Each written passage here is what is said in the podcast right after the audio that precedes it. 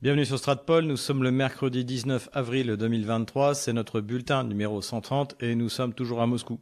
Avant de démarrer cette vidéo, allez voir en description comment vous pouvez nous aider. Vous pouvez également vous procurer un VPN avec lequel nous avons un partenariat, donc c'est Ghost VPN. Nous avons également désormais un partenariat avec notre ami euh, Tomasovic, donc qui fait de l'aide à la relocalisation pour les Français qui veulent s'installer en Russie. Donc euh, tout ça, vous trouverez un lien dans la description de cette vidéo. Et nous avons ouvert une page pour tous les auteurs en auto-édition, en fait. Hein, euh, c'est ce que j'avais fait sur mon, dernier livre, en passant par l'imprimerie thebookedition.com. Eh bien, la plupart euh, de mes amis euh, l'ont fait. C'est le cas de Pierre-Antoine Plaquevent, c'est le cas de Yannick Jaffré, qui vient de sortir un livre sur les gilets jaunes dont nous allons reparler. Nous allons faire une interview. C'est le cas de Youssef Indy, qui devrait sortir également son livre sur les États-Unis dans quelques temps. Et c'est également le cas de Guy Métan, qui lui aussi vient de passer par thebookedition.com. Ça ne veut pas dire qu'on mettra uniquement des livres qui seront imprimés par thebookedition.com, mais euh, en tout cas c'est pratique pour vous, notamment puisque bah, les frais d'envoi sont souvent assez assez chers. Donc là vous pouvez grouper euh, les envois en vous achetant la la totalité des livres que euh, les nôtres publient dans cette par cette imprimerie. Voilà pour les petites annonces. Avant de passer aux questions économiques, joyeuse Pâques à nos frères orthodoxes persécutés euh, en Ukraine. On prie pour eux, on pense beaucoup euh, à eux. J'avais dit que c'était dans une semaine, mais en fait non, la Pâques orthodoxe c'était dimanche dernier. Voilà, bien une onde de prière, euh, puisque nous fêtons la résurrection du Christ. Mais rentrons dans le vif du sujet avec quelques nouvelles économiques. La première, eh bien, c'est une déclaration intéressante de Christine Lagarde qui nous explique qu'il y a un risque de montée de l'inflation en raison de l'affrontement entre les États-Unis et la Chine. Bah, effectivement, oui, dès qu'il y a un affrontement en fait sur des gros acteurs économiques, comme c'était le cas avec la Russie, eh bien, il y a des risques d'inflation. Donc, il serait peut-être temps que Washington se calme. Et c'est ce que pourrait peut-être expliquer les puissances européennes, au lieu de s'aligner bêtement derrière Washington contre la Chine, comme ils se sont aligné bêtement derrière Washington contre la Russie. Enfin, c'est bien que Christine Lagarde le dise. Est-ce que quelqu'un aura remarqué ce qu'elle a dit? Ça, en revanche, c'est beaucoup moins sûr. On avait parlé dans notre dernier bulletin ou celui d'avant des problèmes que posent les exportations massives de denrées agricoles ukrainiennes, donc euh, notamment sur la qualité. Hein. Faites attention à ce que vous mangez. Encore, encore une fois, les poulets euh, ukrainiens sont cinq fois moins chers, mais ils sont gavés de d'antibiotiques, de, de toutes sortes de produits. Donc faites attention. Et puis bien sûr, et ça a provoqué, on avait mis l'extrait de coupure de presse, la démission du ministre de l'Agriculture polonais. On découvre d'ailleurs que la Pologne a un côté euh, aussi corrompu que les, Ukrainiens hein, finalement. Et l'on découvrait que les céréales ukrainiennes inondaient les marchés euh, d'Europe, notamment d'Europe de l'Est, ce qui fait que bien la, Pologne vient de mettre fin aux exportations de blé ukrainien, la Hongrie en a fait autant, la Slovaquie en a fait autant, et a, priori, ce qui va se passer, c'est que l'Union européenne, au moment où j'enregistre cette vidéo, risque de prendre des mesures euh, équivalentes. Donc voilà, solidarité avec l'Ukraine. En fait, le but, encore une fois, c'est que l'Ukraine se batte jusqu'aux derniers Ukrainiens pour la gloire de Zelensky et de Joe Biden et les rêves d'empire euh, entre les deux mers euh, polonais. Pour le reste, évidemment, personne n'en a rien à faire de l'Ukraine. Dans, les élites mondialistes qui nous gouvernent, ni l'Ukraine ni, le peuple ukrainien ne sont euh, un thème qui les intéresse. En préparant une émission sur l'Indonésie pour l'échiquier mondial, l'émission que j'anime sur Russia Today, ne croyez pas que Russia Today va déposer les armes. Ils sont seulement en train de s'échauffer et euh, c'est mon cas. Je tourne régulièrement mes programmes pour euh, Russia Today. Donc, en préparant cette émission sur l'Indonésie, eh bien, j'ai découvert que Vladimir Poutine a rempli la mission qu'il s'était fixé, comme on le voit sur euh, ce tableau, c'est-à-dire de faire de l'économie russe la cinquième économie mondiale. Bien sûr, lorsque lui parlait, il parlait de de PIB en parité de pouvoir d'achat. C'est d'ailleurs à mon avis, même si c'est pas un calcul idéal, à tout manière aucun calcul du PIB est idéal. Celui-là en revanche euh, rend compte de l'exacte création de richesse, puisque par exemple l'essence en France coûte deux fois plus cher qu'en Russie. Donc en fait, si vous additionnez le, prix du plein d'essence dans la dans l'activité économique en France par rapport à l'activité économique euh, en Russie, vous allez vous dire que c'est deux fois plus important. Mais en fait non, c'est juste que ça coûte deux fois plus cher. Donc au contraire, ça, ça nuit à la compétitivité, c'est euh, quelque chose de, de, complètement différent. Donc cette parité de pouvoir d'achat, et globalement, lorsqu'on veut réellement classer des pays en fonction de leur capacité productive, en fonction de l'économie, on va utiliser ça plutôt que le PIB euh, nominal rendu en dollars, qui veut en fait aujourd'hui quasiment plus rien dire. Donc d'après ce classement, qui est tiré des données euh, du, du FMI, eh bien, on découvre qu'en 2022, sans surprise, la Chine est la première économie mondiale, largement de, devant les États-Unis hein, au niveau du PIB en parité de pouvoir d'achat. On apprend aussi, euh, euh, on n'est pas trop surpris, mais en fait que, bah, l'Inde est en troisième position et la Russie est en cinquième position et a fini par dépasser assez largement. D'ailleurs, l'Allemagne, je pense que c'est aussi lié à l'effondrement industriel de l'Allemagne dû à l'augmentation des coûts euh, de l'énergie. On apprend que l'Indonésie, le Brésil, la Turquie sont devant la France que la France a fini par dépasser le, Royaume-Uni. Et donc, en fait, ce dont on s'aperçoit, c'est que globalement, le PIB de l'Asie est en pleine expansion, tandis que le PIB des pays occidentaux est en baisse, et surtout en Europe, où la désindustrialisation, malheureusement, bat son plein. Dans le cadre de cet affaiblissement de l'économie occidentale, eh bien, on apprend par le Financial Times que le renminbi a doublé, c'est-à-dire en fait hein, le yuan, euh, la monnaie chinoise, a doublé son poids dans les échanges internationaux depuis le début de l'opération spéciale. Donc encore une fois, les sanctions qui ont été prises par les Occidentaux et principalement par Washington contre la Russie auront été particulièrement contre-productives pour les pays occidentaux, précisément pour, euh, pour Washington. Une nouvelle intéressante que notre ami Laurent Nicolas, spécialiste euh, des crypto-monnaies, nous a fait passer, c'est que Binance, donc qui est hein, la première plateforme désormais de trading de crypto-monnaies, a décidé de lever le cap sur les comptes tenus par des citoyens russes, donc euh, qui était fixé à 10 000 dollars. Donc c'était pour faire plaisir à Washington, et finalement ils ont décidé d'enlever ce cap. Alors c'est peut-être une réaction euh, par rapport aux menaces qui ont été euh, faites par le, fisc américain contre Binance, hein, qui est, puisque le fisc américain, on en avait parlé également dans un autre bulletin, menace Binance de représailles, puis en l'accusant de, de, permettre l'évasion, l'évasion fiscale. savoir que Binance est basé à Singapour et que c'est peut-être une manière aussi pour Binance, pour l'instant c'est une des hypothèses de, de, Laurent Nicolas, de montrer que euh, finalement, eh bien, ok, vous voulez pas qu'on commerce avec avec l'Occident, eh bien dans ce cas, on va s'orienter vers les BRICS. Donc c'est un moment assez intéressant. Un peu trop tôt pour dire ce que ça signifie, mais euh, à mon avis, c'est pas négligeable, notamment puisque ben, depuis les sanctions, les crypto-monnaies euh, ont pris une place particulière dans les échanges internationaux, et ça permet à peu près de contourner tous les blocages qui ont été mis en place par euh, comme disait mon ami Quentin, c'est des sanctions de boomer en fait. Hein. C'est croire qu'aujourd'hui on peut bloquer Internet, bloquer les, les crypto-monnaies, c'est une analyse de boomer. Dernière nouvelle économique, aujourd'hui vous avez vu c'est dense, et, là nous allons faire un petit tour dans le Donbass, puisque eh bien la Douma vient de voter une loi qui fait de tous les nouveaux sujets de la Fédération de Russie, hein, je rappelle les, quatre euh, nouvelles régions, Kherson, Zaporozhye, Donetsk et Lugansk, eh bien, des zones économiques libres. Donc, pour les entrepreneurs, ça va devenir intéressant de domicilier, par exemple, des entreprises dans, dans ces régions-là. On n'a pas encore trop les détails de ce que ça va donner, mais en tout cas, c'est quelque chose d'extrêmement important, euh, à mon avis un peu de politique internationale, j'ai souligné pour ceux qui suivent Stratpol sur Twitter que euh, Donald Trump Jr. a euh, publié, alors c'est pas sur Twitter, je crois que c'est sur Instagram, une carte qui montre que en fait les États-Unis n'ont rien à faire de ce qui se passe en Ukraine, puisque ce n'est pas les États-Unis et que la plupart des pays européens non plus, même quand leurs élites sont complètement vendues à Washington, eh bien ne font pas partie des États-Unis. Et là, ça me permet de revenir en fait sur quelque chose que j'ai essayé de, de répéter, de souligner à plusieurs reprises, c'est que un conservateur ou un nationaliste français ne milite pas pour que la France se mette aux côtés de la Russie dans la guerre en Ukraine.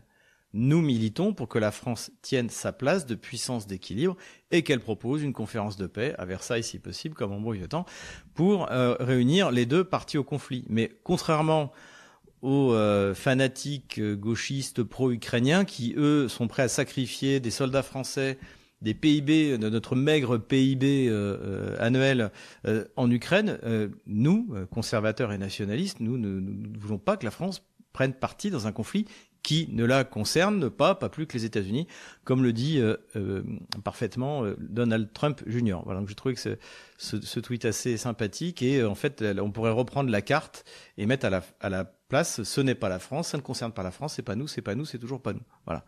Donc bravo à Donald Trump Jr. Toujours politique et cette fois, eh bien de nouveau l'offensive pseudo, pseudo conservatrice polonaise. Donc cette fois c'est un un vestige euh, de la, droite atlantiste de, la guerre froide, donc Bernard Anthony, qui a publié une tribune où il s'en prend à ses amis qui euh, en fait euh, se sont fourvoyés dans le soutien à Vladimir Poutine. Et alors il nous rappelle, alors on a le droit bien, Katyn, la Pologne, les, les nazis, le partage de la Pologne, blablabla. Donc comme d'habitude, donc bien sûr évidemment Il oublie de nous rappeler que euh, les accords de Munich, c'est le partage de la, de, la Tchécoslovaquie entre l'Allemagne nazie, c'est vrai qu'il prend la plus grande part, et la Pologne et la Hongrie, que euh, Joseph Beck, le ministre des Affaires étrangères, polonais, calviniste d'ailleurs, hein, parce que c'est toujours, il joue toujours du violon sur le côté. Euh, les, les, catholiques français doivent souvenir la Pologne.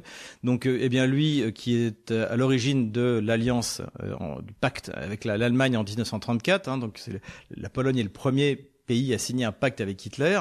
Et d'ailleurs sur la photo, on voit Pilsudski, le socialiste fondateur de la de, de l'indépendance euh, polonaise après la Première Guerre mondiale. Et puis bien sûr Beck, et puis on le voit aussi avec Goering, et puis on le voit également aussi avec Goebbels bah, sur cette même sur cette même photo, et, et on le voit également avec Hitler. Donc il n'y avait aucun problème entre Joseph Beck et Hitler jusqu'à ce que Hitler décide de faire ce qu'il a fait avec à peu près tous les chefs d'État euh, euh, européens, c'est-à-dire de les envoyer balader et de faire le contraire de ce qu'il avait promis. Donc ça, il avait un petit peu oublié. Bon, ce qui est intéressant, c'est de, de, de remettre ce, cet article assez euh, larmoyant et finalement assez mal rédigé, de le remettre dans le contexte, encore une fois, de cette inquiétude des euh, euh, conservateurs. Alors ils sont censés être paléo-conservateurs aux États-Unis et en Pologne, qui voient que effectivement ceux qui sont encore capables de penser la politique en France, et il y en a plus beaucoup, mais les nationalistes et les conservateurs en font partie, eh bien ont très bien compris que euh, l'intérêt de la France va plutôt vers la Russie que vers cette espèce de magma informe avec des, des idées délirantes, le, le, wokisme du côté de Washington, la, la République de l'entre des deux mers, de l'Intermarium, de des trois mers, de l'initiative, etc. Les espèces de fantasmes polonais qui ne se réaliseront jamais. Donc voilà, l'offensive pseudo-conservatrice polonaise se prolonge dans les milieux conservateurs français. Dernière nouvelle politique, euh, autre chose qui se poursuit, eh bien, c'est la commission parlementaire sur les ingérences de la Russie en France. Donc euh, Thierry Mariani euh, est passé, euh, ça fait déjà 15 jours. Il a été très bon. Si vous avez le temps, je vous conseille d'aller d'aller écouter son, intervention. on n'a rien pu lui reprocher. Il a été d'ailleurs gentil de, de, de, me citer, disant que je faisais partie des gens qui voyaient encore en Russie. Et puis j'ai été aussi cité par l'inénarrable Cécile Vessier, qui visiblement est toujours aussi dingue de moi et qui explique que faudrait quand dans la mesure où je suis un ancien officier français qui a fait Saint-Cyr, il faudrait peut-être commencer à les regarder. Et en fait, le, V de NKVD, en fait, c'est pour euh, c'est pour Vessier, eh bien d'aller euh, examiner les, officiers français qui seraient qui pro-russes. Voilà un petit peu de flicage comme la gauche française sait en faire depuis 230 ans. Hein, je vous renvoie à l'affaire des fiches au début du euh, du XXe siècle. Eh bien, on y est toujours. Et puis euh, d'autres personnes ont été euh, également euh, reçues, m'ont cité pour quelques-unes d'entre elles. J'en suis très fier, je les remercie. Je me tiens à la disposition de la commission parlementaire. Simplement, si vous voulez que je vienne à Paris, vous me payez le billet parce que maintenant ça coûte cher. D'autres ont été en, entendus en vidéoconférence. Euh, donc c'est le cas donc des gens de Merta. Alors il y avait Régis Le Sommier qui lui a été a été auditionné, il été sur place. Charles Danjou, le, fondateur, lui était, je crois, à Dubaï. Et euh, alors ils ont, ils se sont très bien défendus, ils ont très bien répondu. D'ailleurs, le, comment dirais-je, le, la commission n'a rien pu leur reprocher. Et évidemment que c'est pas des fonds russes qui financent Omerta. Encore une fois, je l'ai dit, la, la, la, ligne gauchiste de l'agression russe en Ukraine, c'est celle qui est suivie par Régis Le Sommier hein, dans, dans, dans, toutes ses déclarations.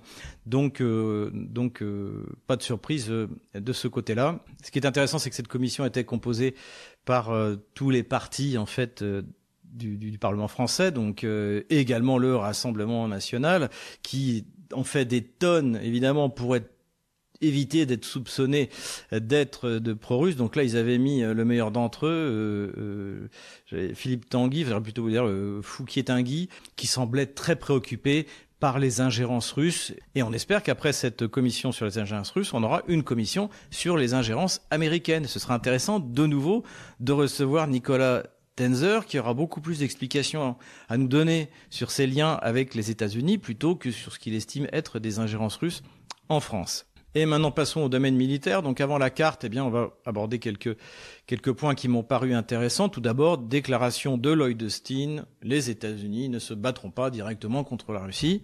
Donc ça, on avait bien compris.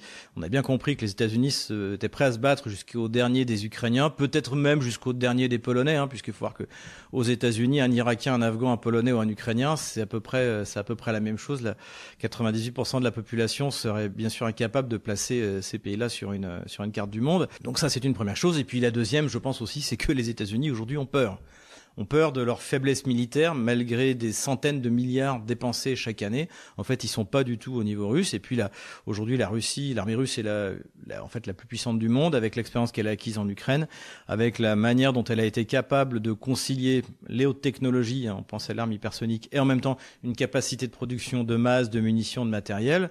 Ça en fait la première armée du monde. Donc, évidemment, on voit bien qu'au sein de l'armée américaine aujourd'hui, la priorité, eh bien, c'est d'intégrer les transgenres et c'est pas de devenir une, un outil euh, militaire efficace comme euh, comme elle le fut. Hein. L'armée américaine a été une, une, grande armée très impressionnante, même si bon euh, l'Irak c'était pas extrêmement compliqué parce que ça n'a jamais été là, ce qu'on nous faisait croire. À l'époque c'était la quatrième armée du monde. Malgré tout, il fallait quand même déployer, être capable de déployer 300 000 hommes de l'autre côté de la planète. Mais aujourd'hui c'est plus ça l'armée américaine. Et il suffit d'écouter le colonel McGregor pour comprendre qu'elle traverse une crise matérielle, une crise humaine et qu'il temps qu'elle se retrouve et qu'elle se reprenne. Et en tout cas, en attendant, elle est absolument pas au niveau pour affronter, qu'elle le veuille ou non, l'armée russe. On aurait pu mettre ça dans le domaine diplomatique, mais on va mettre ça dans le domaine militaire, visite du ministre de la Défense chinois. Donc ça fait suite bien sûr à la rencontre de Xi Jinping et de Vladimir Poutine, et donc euh, ce qui a confirmé en fait eh bien le partenariat, hein, qui est une véritable surprise. Alors pour les néoconservateurs français, d'ailleurs on voit les, titres dans les articles de la de la, de la presse française, bah, le, le, le, fanzine de la gauche bourgeoise, euh, le, le, Figaro, euh, qui nous explique que euh, la Chine pourrait peut-être profiter de la guerre contre la Russie, etc.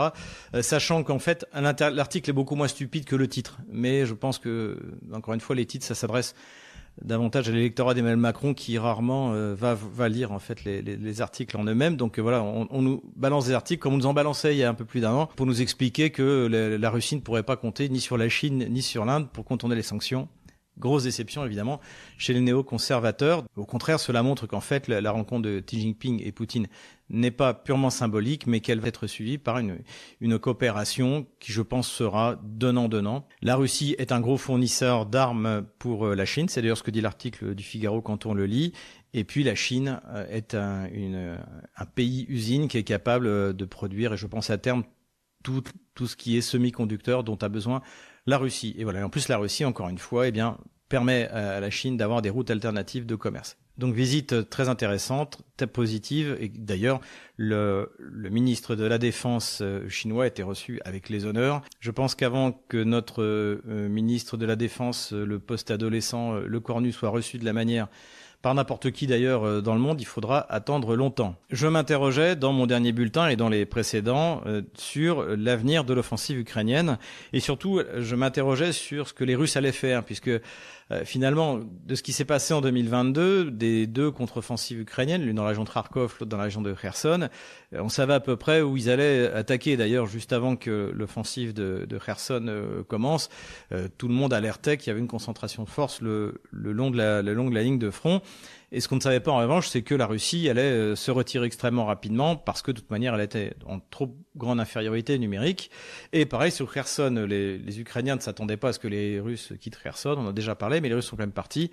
Donc en fait, la question qui se pose par rapport à l'offensive ukrainienne, c'est de savoir qu'est-ce que les Russes, est-ce que les Russes vont décider encore d'abandonner du territoire pour gagner du temps et user l'armée ukrainienne comme ils l'ont fait en 2022. Et là, je crois qu'on a eu la réponse. On l'a vu, Vladimir Poutine était à la Mariupol, donc la Russie ne donnera pas Mariupol. Et Vladimir Poutine s'est rendu euh, donc cette semaine à Lugansk. Donc ça veut dire que là aussi euh, les offensives sur le front de Lugansk seront bloquées euh, quoi qu'il arrive. En tout cas, il n'y aura pas de manœuvre de retrait comme il y en a eu. Alors après, peut-être que les Ukrainiens vont réussir à percer, mais en tout cas, la Russie, l'armée russe se battra sur la ligne de front. Et même chose donc euh, sur le front sud, Vladimir Poutine s'est rendu à Kherson, à l'état-major, pour regarder ce qui est en train de se préparer. Alors de toute manière, bon, euh, l'armée ukrainienne, ni d'ailleurs honnêtement, je pense l'armée russe n'est en état de, de, franchir le Dniepr, ce qui veut dire que c'est sur la ligne de front de Zaporozhye que l'armée russe tiendra pied à pied. Et d'ailleurs, pour l'instant, ça se passe plutôt bien. On en reparlera sur la, la, carte militaire. Donc voilà, ça, ça nous donne la réponse de savoir si la Russie va abandonner le terrain ou pas. Elle ne va pas l'abandonner. Ou si elle en abandonne, ce sera pas comme à Kherson ou, à, Kharkov. C'est, ce sera pas parce qu'elle l'a décidé. C'est parce que l'offensive ukrainienne euh, aura fonctionné. L'offensive ukrainienne aura-t-elle lieu? Ça, c'est la grande question. Donc une fois de plus, on est inondé de tout et n'importe quoi dans, les médias, euh, dans tous les médias, y compris euh, les médias américains. Ce qu'on peut dire, c'est que Madame, Madame Anna Mayar, donc qui est le porte-parole de l'armée ukrainienne, a dit, euh, comme le secrétaire général du comité de défense ukrainien, qui s'appelle Danilov, on en avait parlé, a dit que en fait la contre-offensive avait déjà commencé et qu'elle elle consistait en une série d'attaques tout le long du front et qu'il fallait pas attendre euh, une date particulière, euh, etc. Et donc là, je m'interroge et je partage avec vous mes réflexions que j'avais déjà partagées avec euh, nos, nos, sponsors dans la, la vidéo privée. Je m'interroge de savoir si les Américains veulent vraiment que Kiev fasse une grosse offensive pour essayer de percer le front et d'atteindre rapidement la mer, la mer d'Azov. Pourquoi? Parce que la, doctrine américaine de, depuis le début. L'idée, c'est que de toute manière, bien sûr que les Russes vont gagner la guerre, mais en fait, ça peut entraîner un effondrement économique qui entraînera la chute de Vladimir Poutine. Donc la guerre sera pas finalement gagnée du point de vue militaire, mais du point de vue politique, en fait, ils rêvent un, un 1917, hein, comme, comme, quand les Allemands ont renvoyé Lénine pour semer le, le de la, de la peste, hein, comme disait, euh, je sais plus si c'est Hindenburg ou Ludendorff.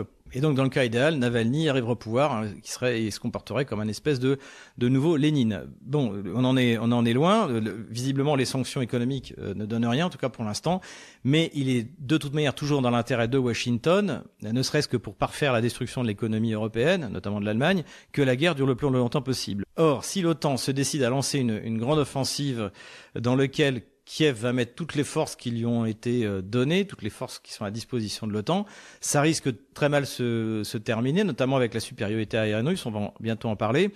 Et donc en fait, ça pourrait entraîner la fin de la guerre en 2023, ce qui est le pire des scénarios pour euh, pour euh, pour l'OTAN et pour Washington. Et donc, il vaut mieux que ces matériels, ces munitions qui ont été donnés soient répartis dans les villes qui de toute manière sont des villes russes, et ça, les Kieviens et les unités de représailles qui, euh, qui haïssent le Donbass, hein, et la population du Donbass le savent, ça les dérange absoluet pas de transformer Slaviansk et Kramatorsk en Mariupol, en Artemiovsk, encore une fois, le, leur ligne Maginot à eux passe par les villes et les villages. C'est délibéré. La, encore une fois, la, la stratégie de défense de l'OTAN en Ukraine, c'est la prise d'otages de masse. On, l'avait bien compris depuis le, depuis le début de ce conflit, on en avait déjà parlé. Donc je ne suis pas certain que Kiev va tenter finalement une grosse offensive, et en tout cas si on écoute les déclarations, mais cela dit, euh, les, les, les Kieviens racontent n'importe quoi euh, depuis le, le, 24 février 2022, euh, ils savent pas ce qui va se passer, visiblement c'est pas eux qui décident, c'est pas eux qui prennent les décisions. En tout cas, si on les écoute, pour l'instant, il serait plutôt question d'envoyer des renforts sur tout, le long de la ligne de front et de faire des tentatives de reconnaissance offensive et peut-être après, si ça marche, faire quelque chose d'un peu plus euh, fouillé. En tout cas, pour l'instant, de ce qu'on observe, c'est que ça patine, les dates euh, sont repoussées de, de, plus en plus. On verra. Pour l'instant, j'estime que cette grande offensive ukrainienne qu'on attend maintenant depuis euh, l'automne dernier n'est toujours pas arrivée. Dernière information militaire avant de passer à la carte. Interview très intéressant d'un pilote de Sukhoi 34 russe dans le euh, la revue Sglad, une, revue euh, numérique, et donc euh, qui donne une interview très intéressante qui confirme certaines idées qu'on avait eues un peu de manière intuitive.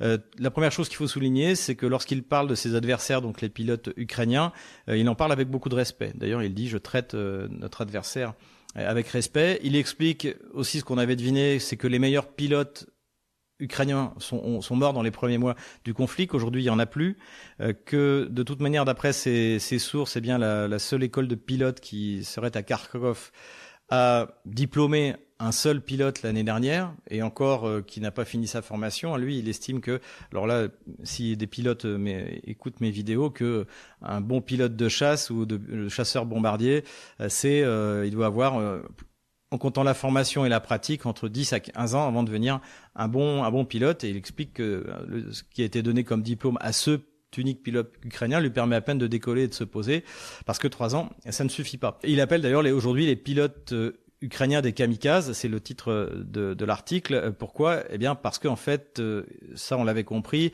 dès que les pilotes ukrainiens dépassent 50-100 mètres, ils sont immédiatement repérés par la chasse russe qui vole sur la frontière russe et qui tire immédiatement des missiles et qui les détruisent. Et il explique que, notamment avec les derniers chasseurs comme le Sukhoi 35 et les nouveaux missiles et les nouveaux radars, en fait, ils sont capables de détruire n'importe quel avion ukrainien avant même que l'avion ukrainien sache qu'il y a un avion euh, russe euh, qui l'observe. Et ça, l'arrivée de, de, F-16 ne changera absolument rien. Il explique également aussi, et on l'avait compris, que la DCA ukrainienne a, été laminée et ça, ce qui permet aujourd'hui à, l'aviation russe d'être beaucoup plus euh, libre dans son, dans son déploiement euh, sur l'Ukraine. Il explique qu'au début, elle a été extrêmement redoutable parce qu'elle était sur le modèle soviétique, hein, c'est-à-dire même si les, les, les, systèmes étaient vieux, eh bien longue portée, moyenne portée, il y avait tout un tout un système, tout un maillage qui, qui aujourd'hui a disparu et qui leur permet de faire à peu près ce qu'ils veulent et notamment de déployer. Et il le reconnaît.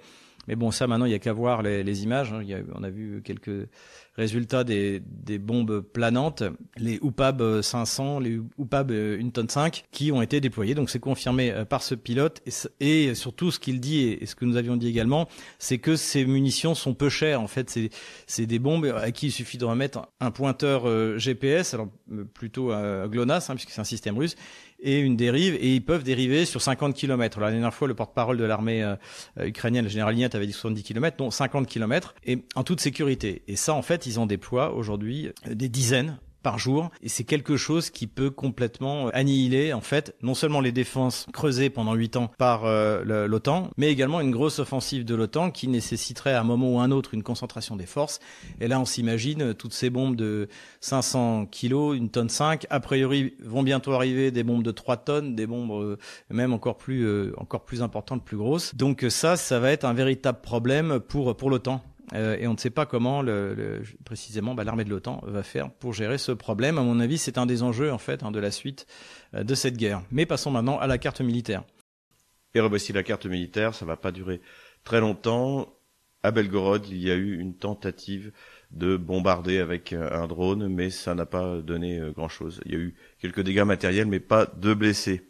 Plus intéressant, c'est ce qui s'est passé dans la nuit du 17 au 18 avril. Ce sont deux tentatives de l'OTAN de percer au niveau de Orehovo. Donc ils ont fait une première tentative qu'on pourrait qualifier de djihad mobile, comme ce qu'ils avaient fait dans la région de, Kharkov, donc en envoyant une équipe légère, en espérant contourner les défenses et passer sans se faire voir. Bon, ça, ça a évidemment échoué. Ici, encore une fois, on est dans une densité de défense russe qui n'a plus rien à voir avec ce qui était dans l'Est euh, à l'été dernier. Et juste après, cette tentative qui a échoué, donc une tentative plus classique avec préparation d'artillerie, puis tentative de percée blindée qui également elle aussi euh, a échoué. Donc euh, plutôt des combats qui ressemblent à la reconnaissance offensive, rien qui en tout cas fait changer la ligne de front. Activation également du côté ukrainien du front de d'Ougledar, mais ici pas vraiment de, de résultats. Sur Avdeyevka, les Russes continuent à pousser vers euh, l'ouest, par le nord et également par le sud, pour tenter d'encercler la forteresse d'Avdiivka, les combats sont en cours, les bombes planantes sont utilisées massivement. On remonte vers le nord et nous arrivons sur le théâtre d'opération des Wagnerites et des Pararusses. Donc, hein, je rappelle que désormais Prigogine est content parce que ses flancs sont gardés par des unités parachutistes au sud et au nord. Il y a d'ailleurs eu quelques tentatives ukrainiennes de contre-attaquer à cet endroit-là, dont aucune n'a abouti. Et la principale progression de cette semaine, eh bien, c'est le contrôle désormais physique du dernier axe qui permettait de relier Tchassofyar à Bakhmut en passant par Romovo, ici. Donc désormais, les Wagnerites occupent un morceau de la route, ce qui fait que pour évacuer ou approvisionner Artemiovsk, eh bien, il faut passer par la, par la campagne, par les petites routes de campagne. En ce moment, il pleut. Donc, c'est très compliqué. Désormais, Kiev contrôle moins de 10% de la ville et il est fort possible que la garnison qui reste encore à l'intérieur de ces 10% euh, finisse encerclée et connaisse le sort des combattants ukrainiens de Mariupol. Voilà la situation du front au 21 avril 2023. Voilà, c'est tout pour aujourd'hui. J'espère que cette vidéo vous a plu. N'hésitez pas à aller voir en description comment vous pouvez nous aider. N'hésitez pas à vous inscrire sur nos canaux de Telegram. Il n'y a toujours pas assez de monde sur Twitter, sur Odyssey, sur Rumble. Nos vidéos aussi également sur, sur notre chaîne Dailymotion qui n'a pas encore été euh, censurée. Donc euh, bravo à Dailymotion. Et puis allez faire un tour sur la page des euh, auto-éditeurs parce que c'est bien de permettre aux auteurs bah, de vivre de leur de leur publication. Le seul moyen c'est de, de, vivre de son écriture, c'est d'être en auto-éditeur. Donc allez faire un tour et puis bah, n'hésitez pas à acheter des livres. C'est un acte aujourd'hui révolutionnaire ou contre-révolutionnaire, ça dépend où vous vous placez. À bientôt pour le bulletin 131.